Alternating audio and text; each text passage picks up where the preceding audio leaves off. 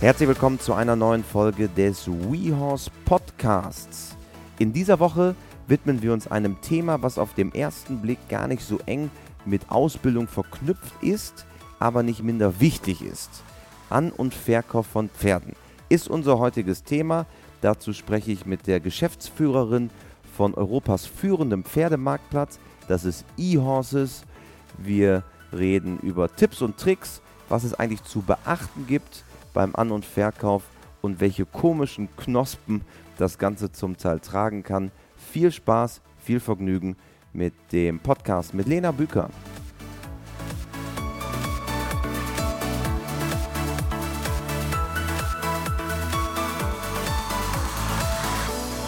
Ich freue mich heute ganz besonders, denn wir sprechen, obwohl wir ja häufig über Ausbildung sprechen, heute einmal über ein Thema, das, glaube ich, sehr, sehr viele Menschen umtreibt. Das ist nämlich das Thema Pferdekauf und Pferdeverkauf und was man eigentlich dabei beachten muss. Und dazu ist bei mir eine langjährige Freundin und auch eine WeHorse-Freundin und Bekannte. Das ist nämlich Lena Büker. Hallo Lena. Hallo Christian, vielen Dank für die Einladung und ich freue mich auf unseren ersten gemeinsamen Podcast. Ich freue mich auch, denn ich glaube, das ist ein Thema, das einfach viele umtreibt. Äh, Pferdeausbildung sprechen wir viel drüber in unserem Podcast. Allerdings das Thema Pferdeverkauf und wie finde ich eigentlich das richtige Pferd, glaube ich, etwas, was viele Menschen beschäftigt. Wie funktioniert denn heutzutage, du als Geschäftsführerin von eHorses natürlich sehr stark im digitalen Bereich unterwegs, wie funktioniert heutzutage Pferdekauf? Ja, also ich meine, jeder kennt es wahrscheinlich noch von früher. Früher gab es die Zeitung, der Pferdemarkt, das dicke gelbe Heft, ne, lag irgendwie bei jedem zu Hause, man hat es durchgeschaut. Und mittlerweile hat sich natürlich wie ganz vieles auch, ich meine, Pferdia oder WeHorse mittlerweile ist natürlich das beste Beispiel dafür, alles ins Digitale verlagert. Und das sieht man auch beim Pferdekauf, denn gerade beim Pferdekauf habe ich natürlich einen relativ langen Zeitraum, in dem ich mich erstmal informiere, welches Pferd passt überhaupt zu mir, ähm, welche Rasse soll es sein und so weiter. Und da ist natürlich das Internet einfach eine super Möglichkeit, um wirklich zu vergleichen. Aber nichtsdestotrotz, glaube ich, ist auch wichtig nochmal zu sagen, man digitalisiert nicht alles, sondern der Kontakt zwischen Käufer und Verkäufer ist immer noch das Elementare, was wirklich miteinander stattfindet. Und ähm, nach wie vor ist es auch trotz des Internets so, dass der Käufer immer Probereittermine ähm, vereinbart, sich das Pferd natürlich vorher immer anschaut. Wir wissen zum Beispiel, dass die Käufer im Schnitt fünf Monate auf der Seite sind, bevor sie ein Pferd kaufen. Und das ist natürlich echt ein langer Zeitraum. Und das zeigt einfach auch, dass man sich viele Fragen stellt in diesem ganzen Prozess des Pferdekaufs. Und also vielleicht noch einfach zu dem Thema so, was ist der traditionelle Markt, wo kommt das eigentlich her? Also eigentlich ist es ja so, wie du sagst, ich inseriere jetzt in der neuen Osnabrücker Zeitung oder im Hamburger Abendblatt vielleicht früher. Das ist aber noch der Großteil, oder? Also der Großteil wird tatsächlich noch traditionell zwischen persönlichem Kontakt, den, wie du sagst, den es ja immer gibt, verkauft. Genau, also im Endeffekt ist immer der persönliche Kontakt ja. da, aber wie wird der Kontakt hergestellt? Das ist natürlich über die klassischen Medien, aber mittlerweile immer mehr im Digitalbereich natürlich, weil mhm. wo informiere ich mich? Ich kenne natürlich über meinen Reitlehrer, der spielt natürlich auch immer noch eine ganz, ganz mhm. große Rolle, äh, dass ich in meinem Reitstall frage, okay, ne, ich bin jetzt auf der Suche nach einem Pferd, wer kennt wen? Mhm. Also Mund-zu-Mund-Propaganda spielt eine ganz große Rolle, aber wir stellen auch immer mehr fest, dass auch die Reitlehrer, Trainer, Ausbilder ähm, wirklich dann Plattformen Plattformen nutzen, um da für ihre Schüler halt auch wirklich die entsprechenden Pferde zu finden und dann ähm, den Kontakt dort herzustellen. Nun ist es natürlich immer die Frage, wie finde ich das richtige Pferd? Ja. Und es gibt diese, es gibt ja viele verschiedene Reitweisen, sei es jetzt die klassisch englische Reitweise mit Dressur, Springen und auch irgendwo Vielseitigkeit, Westernreiten. Wie finde ich heutzutage das richtige Pferd? Was sind so die Kriterien, auf die ich achten muss, dass ich auch wirklich das Pferd finde, was eins zu eins zu meinen Anforderungen passt? Ja, ich glaube, im Vorfeld ist es ganz, ganz wichtig, sich erstmal Gedanken zu machen, was möchte ich überhaupt? Ne? Bin ich sportlich ambitioniert? Soll es ein Freizeitpartner sein? Ähm, also wirklich erstmal sich die klassischen Fragen zu stellen, weil wir stellen halt auch fest, früher gab es Pferdemenschen und heute Menschen mit Pferden. Das heißt, es gibt immer weniger Menschen, die wirklich das Know-how mitbringen, ähm, so wie es früher war. Von daher ist es, glaube ich, sehr, sehr wichtig, auch ähm, wenn man nicht so erfahren ist, jemand mit ins Boot zu nehmen, also mein Trainer ähm, mich aber auch nicht nur 100% darauf zu verlassen, sondern auch wirklich selber mitschauen, ne? dass ich auch selber vergleiche, okay, wenn er sagt, hier, ich habe hier ein Pferd, das könnte ganz gut passen, dass ich selber dann aber auch nochmal vergleiche, okay, Preis-Leistung, ne? ähm, gibt es da auch noch andere Angebote? Mm, und sich aber auch nicht davon leiten lassen, okay, das also häufig ist ja so, man hat eine genaue Vorstellung und dann kommt man in den Stall man und sieht sich vielleicht auch genau, direkt. Ich suche vielleicht eigentlich einen Schimmel, 1,60, keine Ahnung, ne? Ja. Und dann komme ich in den Stall und sehe dann einen Rappen und denke, oh Gott, der ist es, ich bin total verliebt. Ja. Ne? Also dann ähm, wird vielleicht alles, was ich mir im Vorfeld an Gedanken gemacht habe, einmal über den Haufen geworfen, weil das Emotionale spielt natürlich einfach eine große Rolle auch. Nur da sollte man dann auch wirklich nochmal drauf achten, ist das wirklich das Pferd, was zu mir passt, dass ich nicht ein zu junges Pferd zum Beispiel kaufe, wenn ich ein Pferd für meine Kinder suche zum Beispiel, ähm, dass ich wirklich darauf achte, okay, das ist auch wirklich äh, geeignet für meine Kinder. Und dass ich mich nicht nur von Emotionen leiten lasse und sage, das ist jetzt aber das Schönste, darum muss es das sein. Du hast gerade Preis-Leistung auch angesprochen. Wie weiß ich denn, ob jetzt ein Pferd den richtigen Preis hat? Ja. Manchmal verliebt man sich, wie du Ja. sagst, du kommst in den Stall, dann ist da der Rappe, auf den ich schon immer gewartet habe. Und auf einmal sage ich, na, ich würde alles für den ausgeben. Ich meine, das kennt, glaube ich, jeder Reiter Ja. ne? und jeder Pferdebegeisterte und das, glaube ich, ist auch ganz wichtig. Ne? So funktioniert natürlich auch der Markt und das sind einfach, ist sehr von Emotionen geleitet, das Thema. Ähm, nichtsdestotrotz ist natürlich, das ist einfach die, der Vorteil des Internets heutzutage. Wenn ich ein Pferd angeboten bekomme, kann ich natürlich trotzdem schon mal ein bisschen vergleichen, um einen Indikator zu bekommen. Ist der Preis ähm, jetzt extrem hoch? Sind da vielleicht noch x Vermittler dazwischen, die vielleicht eine Provision bekommen? So dass ich sage, okay, ich weiß, das ist jetzt ein Pferd, der hat so und so viele Erfolge. Ähm, das Alter und so weiter, dass ich dann mal das in eine Suchmaske eingebe auf den Internetplattformen, auf den großen und dann wirklich mal schaue, wie teuer sind im Vergleich Pferde auf demselben Niveau oder auf demselben Level, so dass ich einfach ein Gefühl dafür bekomme, okay, ist das ungefähr in der Preisrange. Natürlich spielt das Thema Interieur eines Pferdes natürlich halt auch nochmal eine Rolle. Man kann das nicht vergleichen wie jetzt mit dem Autokauf, dass ich sage, okay, x Kilometerleistung und so weiter. Das ist natürlich klar, aber man sollte sich schon mal ein bisschen ähm, informieren oder vergleichen. Also Interieur, noch einmal kurz zur Erklärung, Ja. also wie Ach ist quasi der. Charakter Ja. des Pferdes und, und, und wie sind so die Eigenschaften außerhalb von, wie du sagst, so den harten Fakten. Und ganz wichtig, glaube ich, ist halt auch noch, dass man sich natürlich nicht nur Gedanken macht, okay, ähm, was für ein Pferd, also man muss ja auch sagen, das ist eine Investition, ganz klar, ne? Vor allen Dingen halt aber auch in Zeit, nicht nur in Geld. Und da muss ich mir auch die Frage stellen, habe ich eigentlich, passt das in mein Lebensumfeld und in meine Lebenssituation? Denn wir bekommen tatsächlich, und das ist echt erschreckend, auch teilweise Anrufe von Eltern, die dann ein Pferd gekauft haben und auf einmal wird gesagt, okay, das Pferd äh, beißt jetzt und äh, tritt und so weiter. Und dann fragt man ja, wie halten Sie denn das Pony zum Beispiel? Ja, das steht bei uns im Garten alleine. Äh, Dann weiß man, okay, das sind halt auch Haltungsfehler einfach. Und da muss man sich im Vorfeld einfach wirklich gute Gedanken machen. Vor allen Dingen halt auch im Sinne des Pferdes, ne? Ja, und vor allen Dingen, was macht man mit solchen dann? Ne? Genau, also die was haben dann das Pony zu Hause stehen. Genau. Ja. Und ähm, das finde ich ist ja ganz tragisch eigentlich, weil da wird sowohl das Pony nicht glücklich, aber der Mensch natürlich auch nicht. Und ähm, darum glaube ich, ist es sehr, sehr wichtig, sich im Vorfeld wirklich die Gedanken zu machen, vor allen Dingen als Eltern. Ich meine, viele Eltern kennen das sicherlich. Äh, so fing es, glaube ich, bei jedem an, dass die Tochter oder der Sohn dann sagt, so Mama, Papa, jetzt möchte ich unbedingt ein Pferd haben.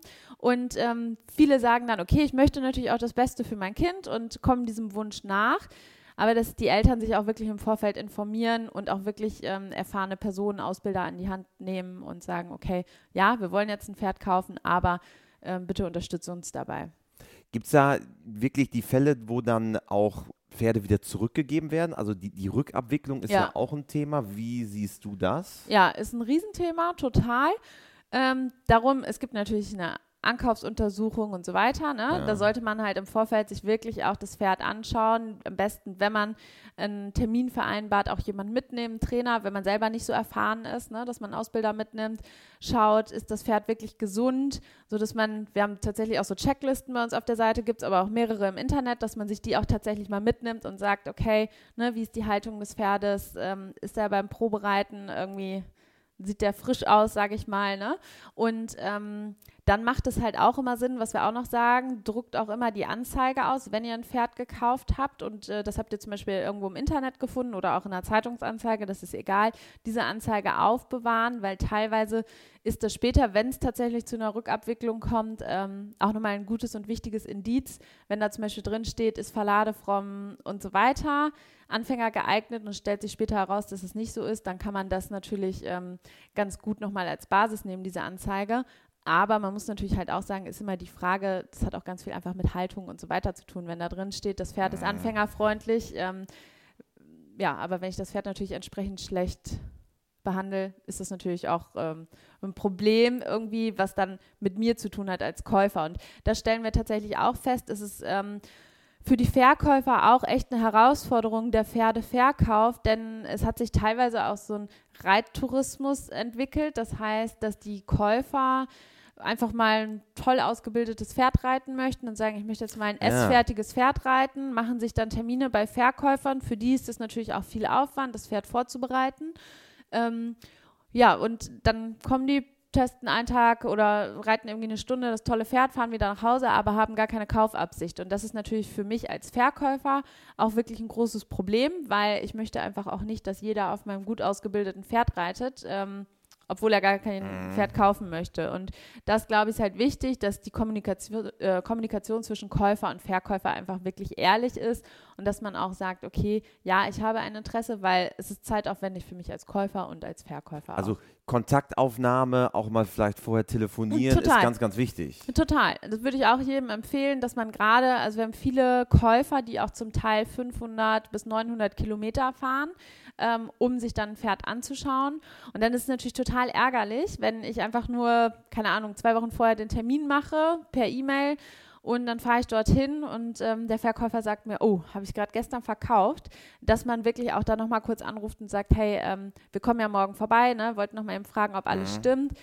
Aber natürlich auch Appell an die Verkäufer, dass sie die dann halt auch dafür sorgen, einfach, dass die entsprechenden Pferde auch vorbereitet sind aber auch für mich als Käufer, dass ich äh, mir bewusst bin, okay, das ist für den Verkäufer auch viel Arbeit und auch wenn ich vielleicht ähm, mich dann für ein anderes Pferd entscheide, dass ich auch dem Verkäufer dann ähm, eine Absage gebe und den auch kurz informiere. Ne? Das stellen wir leider auch fest, dass die Kommunikation leider in Deutschland manchmal nicht so höflich ist und ich glaube, da müssen wir einfach aneinander auch denken.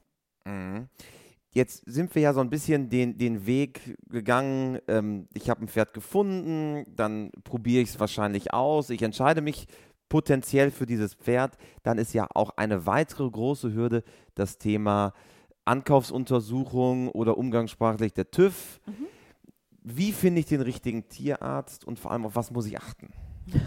Ja, da können wir natürlich keine Beratung geben, ja. aber ähm, super wichtiges Thema würden wir auf jeden Fall jedem empfehlen, das auch tatsächlich, also wirklich die Ankaufsuntersuchung oder den TÜV machen zu lassen. Da gibt es natürlich auch Unterschiede, ähm, wie ausgebreitet man den sozusagen macht, aber ähm, wenn man, also meistens ist es ja so, dass man in irgendeinem Reitbetrieb ähm, das Reiten gelernt hat oder da schon irgendwie zu Hause ist, Schulpferd reitet oder was auch immer, wir würden jeden, jedem empfehlen, dann auch wirklich einen eigenen Tierarzt mitzunehmen. Häufig ist es natürlich so, dass der Verkäufer auch sagt, hier, ich habe einen Tierarzt, kann man auch machen, ähm, muss man abwägen, mhm. aber es macht schon Sinn, glaube ich, halt auch wirklich einen vertrauten Tierarzt selber mitzunehmen.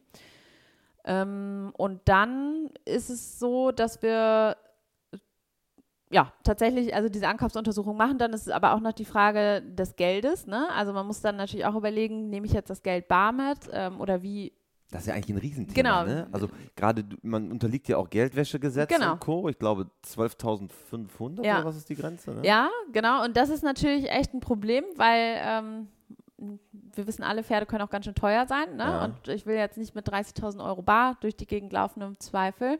Ähm, wie macht man das genau? Wie handelt man das? Da gibt es mittlerweile schon verschiedene Möglichkeiten. Wir arbeiten zum Beispiel jetzt gerade mit einem Dienstleister zusammen, sicherbezahlen.de. Da geht es darum, sozusagen, das ist dann über ein Treuhandkonto sozusagen abgewickelt, ein bisschen wie PayPal eigentlich, mhm. so dass Käufer und Verkäufer die Sicherheit haben, weil es natürlich für beide auch ein bestimmtes Risiko dahinter.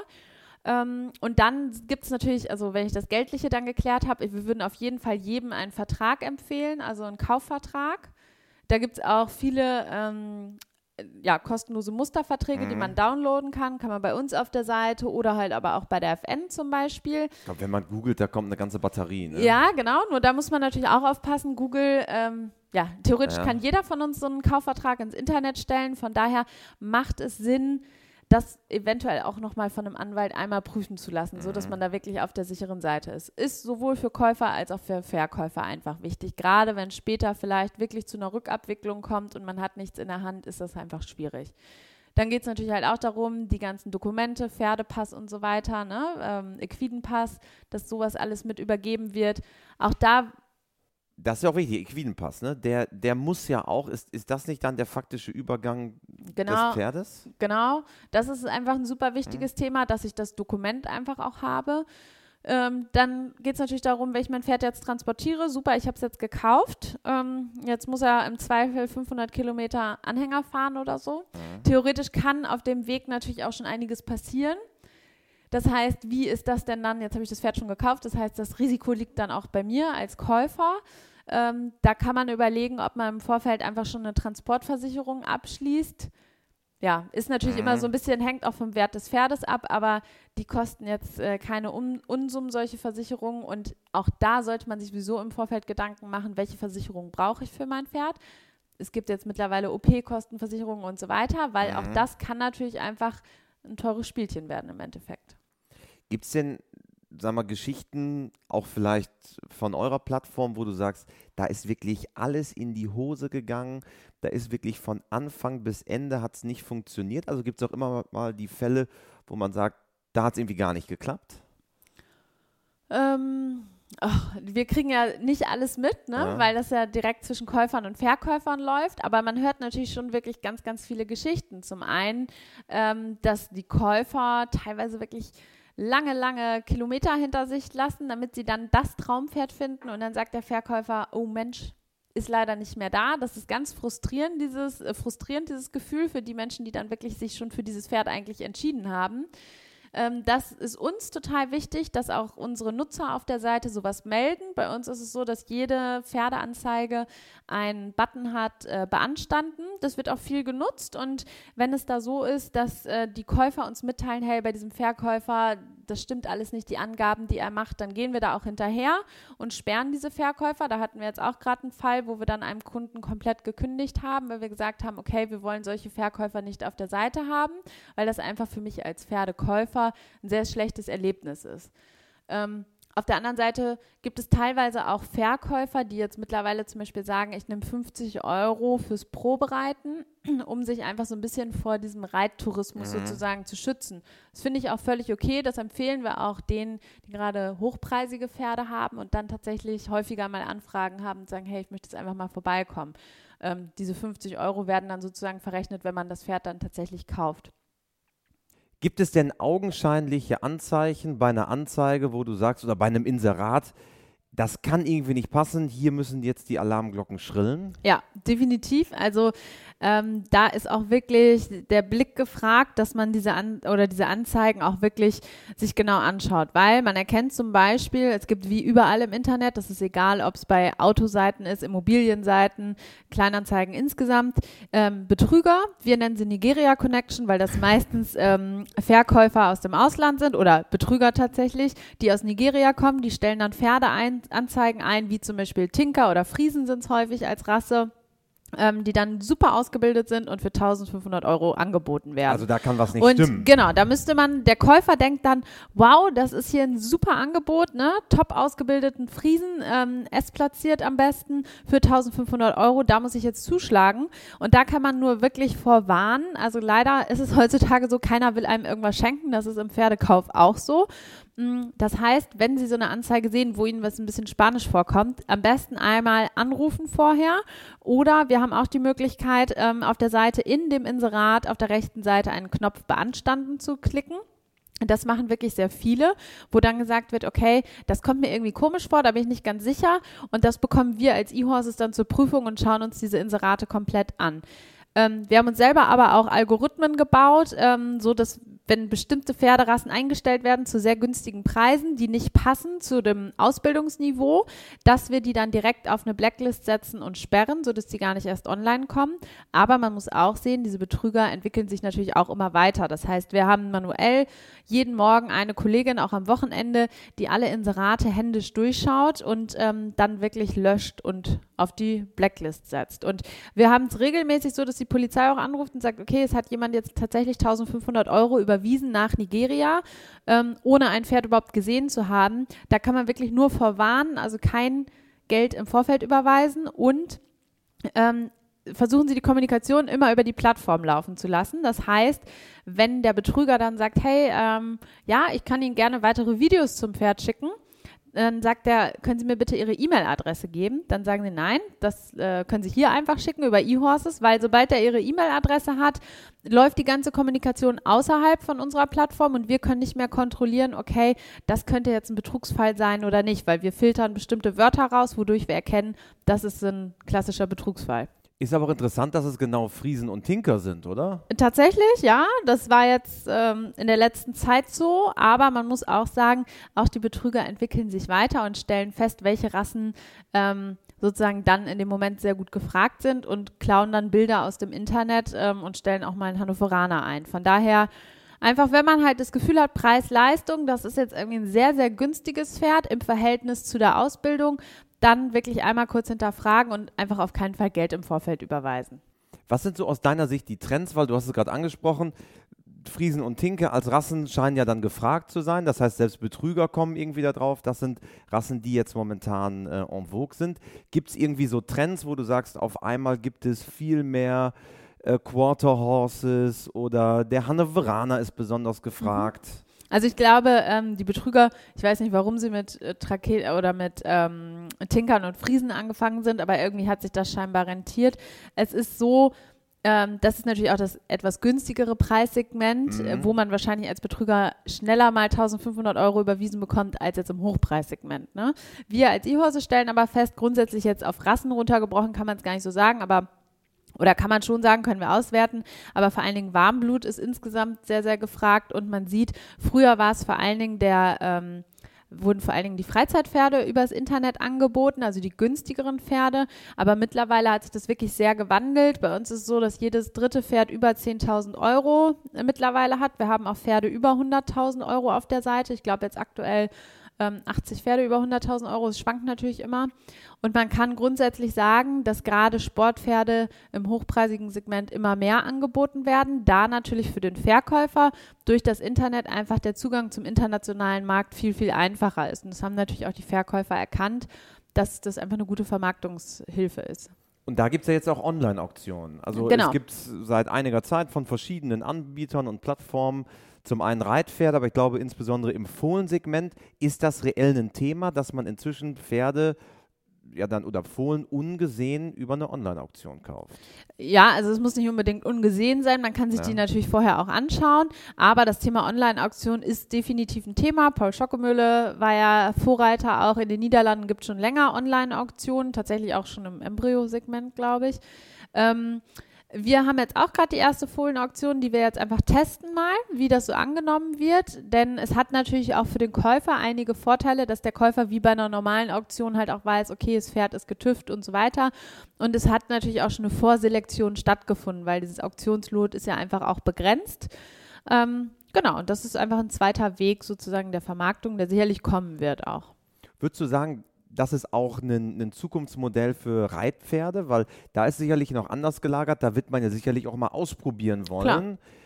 Was da, ja, da ist der Kontakt einfach wichtiger. Ne? Genau, aber was natürlich wie bei einer normalen Reitpferdeauktion ja auch so ist, da kann ich mir die Pferde natürlich vorher auch anschauen und auch äh, probereiten sozusagen. Das kann man natürlich auch mit einer Online-Auktion verbinden, dass man dann halt auch sagt, okay, du kannst, wenn du möchtest, halt auch vorher vorbeikommen, dir die Pferde, Fohlen, Reitpferde, was auch immer, dann auch anschauen.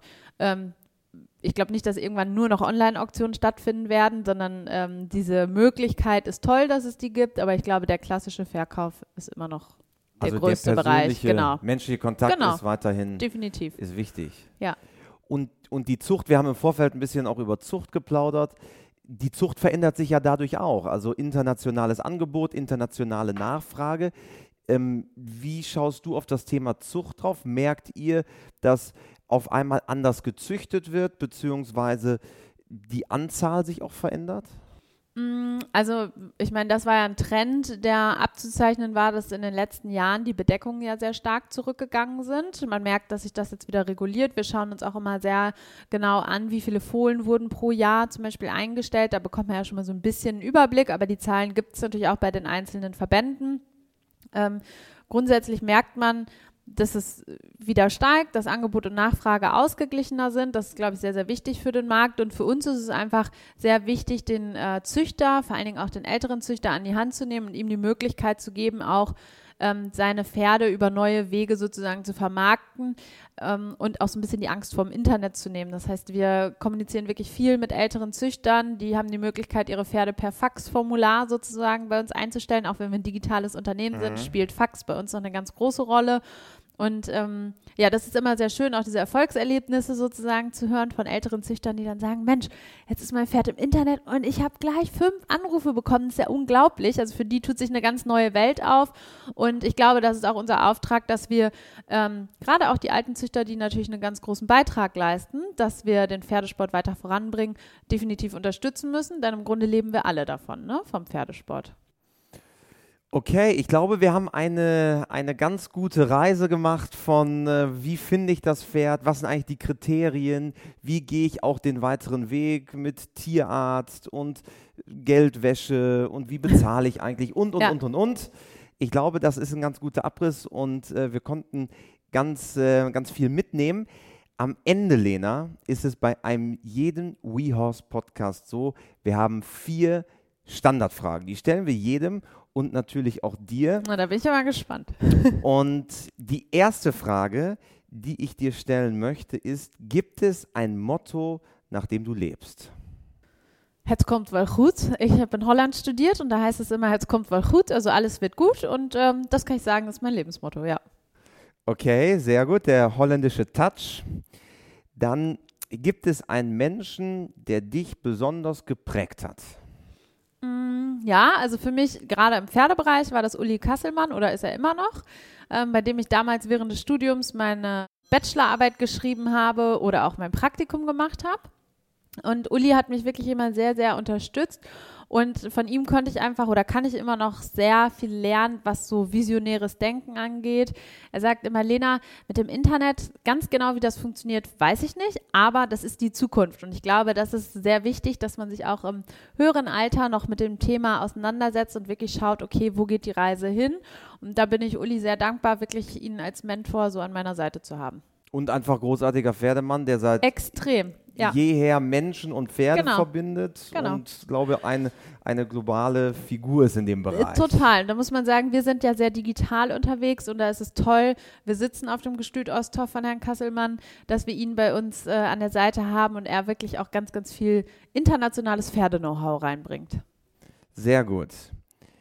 Wenn es Reitern dieser Welt, beziehungsweise in deinem Fall, wenn es vielleicht Pferdekäufern dieser Welt, wenn es da eine Sache gäbe im Umgang mit Pferden, den du äh, denen auf den Weg mitgeben könntest, was wäre es?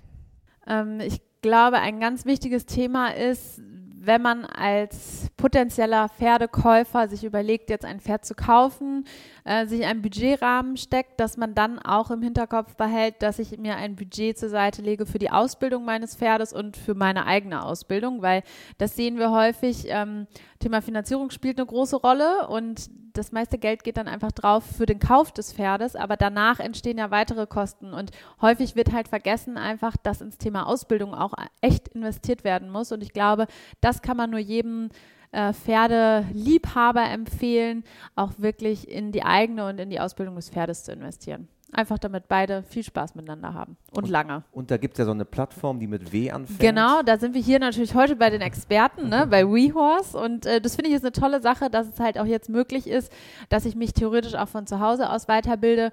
Natürlich muss ich es praktisch auf dem Platz dann ähm, umsetzen, aber ich glaube, das ist gut von den Großen wirklich zu lernen und da habt ihr tolle Partner an der Seite. Der alte Spruch, die Wahrheit liegt auf dem Platz. So ist es. Und dann zu guter Letzt vervollständige bitte diesen Satz, Pferde sind für mich. Ein ganz fester Bestandteil meines Lebens. Großartig. Perfekt. Vielen lieben Dank, Lena. Danke dir. Ich glaube, ein äh, guter Abriss, wie geht es eigentlich im Pferdeverkauf und Kauf und dazu auch nochmal ein bisschen der Twist Richtung Ausbildung. Also vielen Dank, Lena Bücker. Vielen Dank. Auch in dieser Woche der Aufruf an alle, denen dieser Podcast gefällt. Wenn ihr mehr Menschen davon berichten wollt, mehr Menschen teilhaben lassen wollt an diesem Podcast, an den Themen, die wir behandeln, wir brauchen eure Bewertung. In allen Apps ist das möglich, in denen ihr euren Podcast abspielt. Jede 5-Sterne-Bewertung hilft uns und wir würden uns total drüber freuen. Vielen Dank und bis zur nächsten Woche beim WeHorse Podcast.